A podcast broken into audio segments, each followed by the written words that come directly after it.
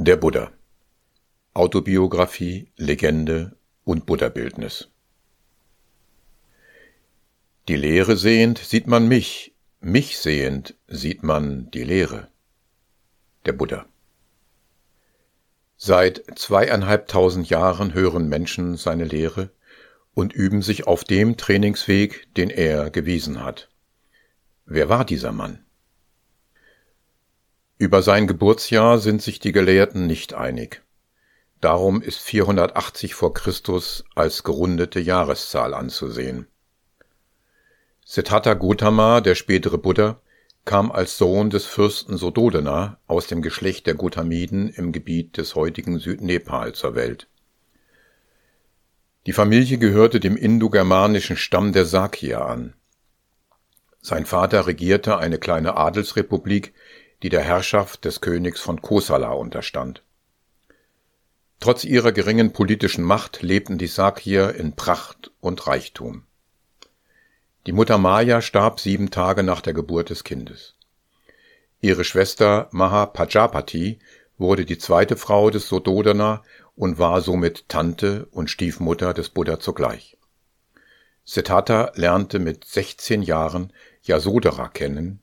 Sie heirateten früh und nach 13-jähriger Ehe wurde ihnen der Sohn Rahulo geboren. Der junge Siddhartha Über seine Jugend als Adeliger berichtet der spätere Buddha seinen Mönchen. Sorgenlos lebte ich, ihr Mönche, höchst sorgenlos, äußerst sorgenlos. In der Wohnung meines Vaters hatte man für mich Lotusteiche anlegen lassen, an einer Stelle blühten blaue Lotusblumen, an einer Stelle weiße, an einer Stelle rote, und dies bloß um meinetwillen. Nicht benutzte ich andere Salben als solche aus Benares. Aus Benaresstoff war mein Turban, aus Benaresstoff meine Jacke, aus Benaresstoff mein Untergewand, aus Benaresstoff mein Überwurf. Tag und Nacht wurde ein weißer Schirm über mich gehalten, damit ich nicht durch Kälte, Hitze, Staub, Grashalme oder Tau belästigt werde. Drei Paläste besaß ich, einen für den Winter, einen für den Sommer und einen für die Regenzeit. Im Regenzeitpalaste war ich während der vier Monate ausschließlich von weiblichen Musikanten umgeben, und nicht verließ ich während dieser Zeit den Palast. Während in den Häusern anderer den Dienern und Knechten ein Gericht aus Bruchreis gereicht wird und als zweites eine saure Reissuppe, so wurde im Hause meines Vaters den Knechten und Dienern ein aus gutem Kochreis und Fleisch bestehendes Gericht verabreicht. In solchem Wohlleben, ihr Mönche, in solch äußerster Sorgenlosigkeit kam mir der Gedanke, Wahrlich, der unkundige Weltling, selber dem Alter unterworfen, ohne dem Alter entrinnen zu können, ist bedrückt, entsetzt und ekelt sich, wenn er einen Gealterten sieht. Sich selber aber lässt er dabei außer Acht. Doch auch ich bin ja dem Alter unterworfen, kann dem Altern nicht entgehen. Würde ich nun, der ich dem Alter unterworfen bin, dem Altern nicht entgehen kann, beim Anblick eines Gealterten bedrückt sein, mich entsetzen und ekeln, so wäre das nicht recht von mir. Indem ich, ihr Mönche, so dachte, schwand mir jeglicher Jugendrausch. Ebenso sann er nach über Krankheit und Tod und verlor im Alter von 29 Jahren den Gefallen an seiner bisherigen Lebensweise. Er betrat den religiösen Weg des Wanderasketen. Der Asket Gutamu der Buddha erzählt, immer noch in jungem Alter, als schwarzhaariger junger Mann, mit Jugendlichkeit gesegnet in der Blüte meines Lebens, rasierte ich mir Kopf und Barthaar ab, zog die gelbe Robe an und ging von Hause fort in die Hauslosigkeit, obwohl meine Mutter und mein Vater das nicht wünschten und mit Tränen überströmtem Gesicht weinten. Es heißt, Siddhartha verließ die Familie wie ein Karawanenführer, der in der Not allein loszieht, um den Weg zu finden. Der Adelige hatte sich zum Asketen Gotamo gewandelt, diesen Namen trug er, weil er dem Geschlecht der Gotameden entstammte. Er suchte die besten Lehrer seiner Zeit auf und wurde nacheinander ihr Schüler. Der Buddha fährt fort. Nachdem ich in die Hauslosigkeit gezogen war, auf der Suche nach dem Heilsamen, auf der Suche nach dem höchsten Zustand erhabenen Friedens, ging ich zu Alara Kalama und sagte zu ihm, Freund Kalama, ich will das heilige Leben in diesem Dhamma und dieser Disziplin führen.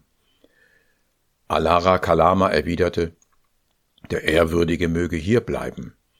Dieses Dhamma ist so beschaffen, dass ein weiser Mann in kurzer Zeit darin eintreten und verweilen kann, wobei er durch höhere Geisteskraft die Lehre seines Lehrers selbst verwirklichen kann. Schnell lernte ich jenes Dhamma in kurzer Zeit. Was das bloße Hersagen und Einüben seiner Lehre anbelangte, so konnte ich von Wissen und Überlieferung sprechen, und ich erhob den Anspruch, ich weiß und sehe, und es gab andere, die es mir gleich taten. Als der Asketenschüler gelernt hatte, was es bei diesem Lehrer zu lernen gab, sprach Alara Kalama zu ihm, Also kennst du das Dhamma, das ich kenne, und ich kenne das Dhamma, das du kennst. So wie ich bin, bist auch du, so wie du bist, bin auch ich. Komm, Freund, lass uns diese Gemeinschaft jetzt gemeinsam leiten. So setzte Alara Kalama, mein Lehrer, mich, seinen Schüler, auf gleichen Rang mit sich selbst und erwies mir höchste Ehre. Der Buddha erkannte, dass er das Ziel des Asketentums bisher nicht erreicht hatte. Darum ging er fort. Mit seinem zweiten Lehrer, Udako Ramaputo, erging es ihm gleichermaßen. Daher betrat er selbstständig einen neuen Übungsweg auf dem Irrweg. Wie andere Wandermönche zu seiner Zeit suchte der Asket Gotamo den Ausweg aus dem Leiden, indem er danach strebte, die sinnlichen Triebe aufzulösen, die einer Bewusstseinserweiterung im Wege standen. Er übte sich in der Kontrolle des Atems, in der Abtötung des Körpers und darin, durch den Willen das Gemüt niederzuzwingen. Der Buddha schildert die letzte seiner Übungen auf diesem Irrweg. Ich dachte, angenommen, ich nehme sehr wenig Nahrung zu mir, jedes Mal nur eine Handvoll, egal ob von Bohnensuppe oder Linsensuppe oder Wickensuppe oder Erbsensuppe. Also nahm ich sehr wenig Nahrung zu mir, jedes Mal nur eine Handvoll, egal ob von Bohnensuppe oder Linsensuppe oder Wickensuppe oder Erbsensuppe. Während ich das tat, erreichte mein Körper den Zustand äußerster Auszehrung. Weil ich so wenig aß, wurden meine Glieder wie durch Knoten unterteilte Weinreben oder Bambusrohre. Weil ich so wenig aß, wurde mein Gesäß wie ein Kamelhuf. Weil ich so wenig aß, standen meine Wirbelfortsätze hervor wie aufgereihte Perlen. Weil ich so wenig aß, ragten meine Rippen heraus, so hager wie die baufälligen Dachsparren einer alten, ungedeckten Scheune. Weil ich so wenig aß, sank der Glanz meiner Augen tief in die Augenhöhlen zurück und sah aus wie der Glanz des Wasserspiegels, der in einem tiefen Brunnen tief abgesunken ist. Weil ich so wenig aß, verschrumpelte und verdorrte meine Kopfhaut, so wie ein grüner Bitterkürbis in Wind und Sonne verschrumpelt und verdorrt. Weil ich so wenig aß, lag meine Bauchdecke auf meinem Rückgrat auf, Daher fühlte ich mein Rückgrat, wenn ich meine Bauchdecke berührte, und fühlte meine Bauchdecke, wenn ich mein Rückgrat berührte. Weil ich so wenig aß, stürzte ich beim Urinieren oder beim Stuhlgang auf das Gesicht. Weil ich so wenig aß, fiel mir das an den Wurzeln verfaulte Haar aus, wenn ich versuchte, meinen Körper Erleichterung zu verschaffen, indem ich meine Glieder mit den Händen massierte. Als die Leute mich da sahen, sagten einige, der Mönch Gotamo ist schwarz. Andere sagten, der Mönch Gotamo ist nicht schwarz, er ist braun. Andere Leute sagten, der Mönch Gotama ist weder schwarz noch braun, er hat goldene Haut. So sehr war die klare, helle Farbe meiner Haut verfallen, dadurch, dass ich so wenig aß. Ich dachte, welche Mönche oder Brahmanen in der Vergangenheit auch immer schmerzhafte, quälende, bohrende Gefühle aufgrund ihres Strebens gefühlt haben, Dies hier ist das Äußerste, nichts übertrifft dies. Und welche Mönche oder Brahmanen in der Zukunft auch immer schmerzhafte, quälende, bohrende Gefühle aufgrund ihres Strebens fühlen werden, dies hier ist das Äußerste, nichts übertrifft dies. Und welche Mönche oder Brahmanen in der Gegenwart auch immer schmerzhafte, quälende, bohrende Gefühle aufgrund ihres Strebens fühlen, dies hier ist das Äußerste, nichts übertrifft dies. Aber durch diese quälende Praxis der Askese habe ich keinerlei übermenschliche Geisteszustände erlangt, keinerlei Klarheit des Wissens und der Schauung, die der Edlen würdig ist. Könnte es einen anderen Pfad zur Erleuchtung geben? Die Erwachung. Der Buddha erzählt weiter. Ich überlegte. Ich erinnere mich an eine Begebenheit, als mein Vater, der Sakya, beschäftigt war, während ich im kühlen Schatten eines Rosenapfelbaumes saß, ganz abgeschieden von Sinnesvergnügen, abgeschieden von unheilsamen Geisteszuständen, trat ich in die erste Vertiefung ein, die von anfänglicher und anhaltender Hinwendung des Geistes begleitet ist, und verweilte darin, mit Verzückung und Glückseligkeit, die aus der Abgeschiedenheit entstanden sind. Könnte das der Pfad zur Erleuchtung sein? Dann, auf diese Erinnerung folgend, kam das Bewusstsein, das ist der Pfad zur Erleuchtung. Ich dachte, warum habe ich Angst vor jener Glückseligkeit, die nichts mit Sinnesvergnügen und unheilsamen Geisteszuständen zu tun hat? Ich dachte, ich habe keine Angst vor jener Glückseligkeit, die nichts mit Sinnesvergnügen und unheilsamen Geisteszuständen zu tun hat.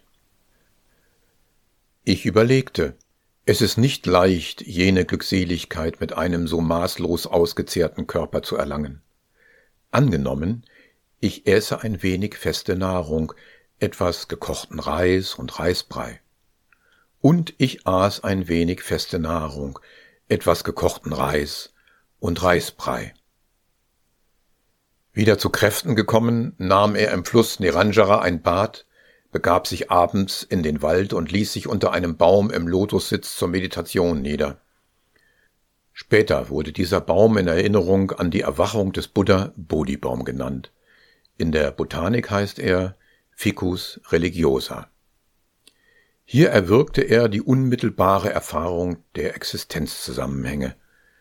Da war aus dem Asketen Gotamo der Buddha, der Erwachte geworden.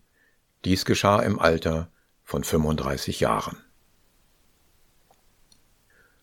Ordensgründung und Lehre Der Buddha lehrte den Weg zur Erwachung aus dem wahnhaften Leben. Viele Menschen verließen ihre Häuslichkeit und folgten ihm nach. Es entstanden zunächst der Mönchsorden und später der Nonnenorden, die wie Stammesrepubliken aufgebaut waren. Die hierarchische Gliederung gehorchte ausschließlich dem Prinzip der Seniorität, die sich an der Anzahl der Jahre nach der vollen Ordination orientierte. Die Belehrung der Mönche, Nonnen, Laienanhänger und Laienanhängerinnen geschah mündlich. Dabei könnte der Buddha verschiedene Dialekte benutzt haben, abhängig davon, wo er wanderte. Er ermutigte auch seine Schüler dazu. So breitete sich die Lehre in Nordindien aus. Der Bedarf einer sprachlichen Vereinheitlichung erklärt wahrscheinlich die Einführung und Entwicklung des Pali. Pali ist eine Tochtersprache des vorklassischen Sanskrit. Die Sprache des Buddha war vermutlich dem Pali sehr ähnlich. Der Kern seiner Lehre besteht aus den vier edlen Wahrheiten und dem edlen achtfachen Pfad, dem buddhistischen Trainingsweg. Nach über 45-jähriger Tätigkeit starb der Buddha um das Jahr 400 vor Christus. Einen Nachfolger hatte er nicht bestimmt, sondern zu Anando gesagt, es mag wohl sein, Anando, dass ihr etwa dächtet, dahin ist die Unterweisung des Meisters, wir haben keinen Meister mehr. Doch darf man das, Anando, nicht also ansehen. Was ich euch, Anando, als Lehre und als Zucht aufgewiesen und angegeben habe, das ist nach meinem Verscheiden euer Meister. Jahrhunderte nach dem Tod des Buddha entstanden unterschiedliche Schulen des Buddhismus. Ihre Lehren unterscheiden sich zum Teil erheblich. Legendenbildung Die überlieferten autobiografischen Texte des historischen Buddha stammen aus seinen Lehrreden. Sie illustrieren die Unterweisungen mit Erlebtem. Nach seinem Tod bildeten sich Legenden, die den Buddha nicht als geschichtliche Persönlichkeit, sondern in Gestalt eines übermenschlichen Idealtypus zeigen. Die folgenden Beispiele belegen, wie die Darstellungen des Buddha in späteren Texten überzogen wurden. So wird aus der Heimat des Buddha, einer kleinen Adelsrepublik, ein Königreich, und sein Vater wandelt sich zum König. Von den drei Palästen, in denen der junge Adlige von weiblichen Musikanten umgeben war, heißt es später, den göttergleichen 16-Jährigen umspielten 40.000 Tänzerinnen. Obwohl der Buddha sein Zuhause verließ, um Befreiung von Alter, Krankheit und Tod zu finden, berichtet die Legende etwas anderes. Er strebte an, die Allwissenheit zu erreichen, um die Menschen und Götter mit dem Schiff der Lehre ans sichere Ufer der Existenz zu bringen. Der Buddha hatte selbst seinen asketischen Irrweg kritisiert, auf dem er keinerlei übermenschliche Geisteszustände, keine Klarheit des Wissens und der Schauung erlangen konnte. Die Legende aber begründet die selbstquälerischen Übungen damit, dass der spätere Buddha der Welt sein heldenhaftes Durchhaltevermögen zeigen wollte. Während diese Beispiele an die Erzählungen des Buddha anknüpfen und sie übertreiben, entwickelte sich mit den Legenden eine eigene Märchenwelt. Die Einleitung zum Kommentar der Jataka-Sammlung zeigt dies für die Geburtsgeschichte der späteren Buddha. In dem Augenblicke, da der Bodhisatta im Leibe seiner Mutter seine Wiedergeburt nahm, wankten, erzitterten und bebten wie mit einem Schlage alle zehntausend Welten. Es zeigten sich die 32 Vorzeichen. In den zehntausend Welten entstand eine unermessliche Helle. Die Blinden, die diesen Glanz zu schauen verlangten, erhielten ihre Augen wieder, die Tauben hörten, die Stummen redeten, die Buckligen wurden gerade, die Lahmen konnten wieder gehen, alle, die in Banden waren, wurden von Ketten, Banden und dergleichen befreit. In allen Höllen erlosch das Feuer. Bei den Peters hörte Hunger und Durst auf. Die Tiere verloren ihre Furcht. Bei allen Wesen verschwand die Krankheit. Alle Wesen redeten lieb. Mit lieblichem Laute wieherten die Pferde, brüllten die Elefanten. Alle Instrumente ertönten, wiewohl nicht berührt, von selbst, Armbänder und andere Schmucksachen an den Körpern der Menschen klingelten. Im Äther ertönten himmlische Instrumente und das ganze System der zehntausend Welten drehte sich und war wie ein Ball ausgestreuter Blumen zusammengedrückt.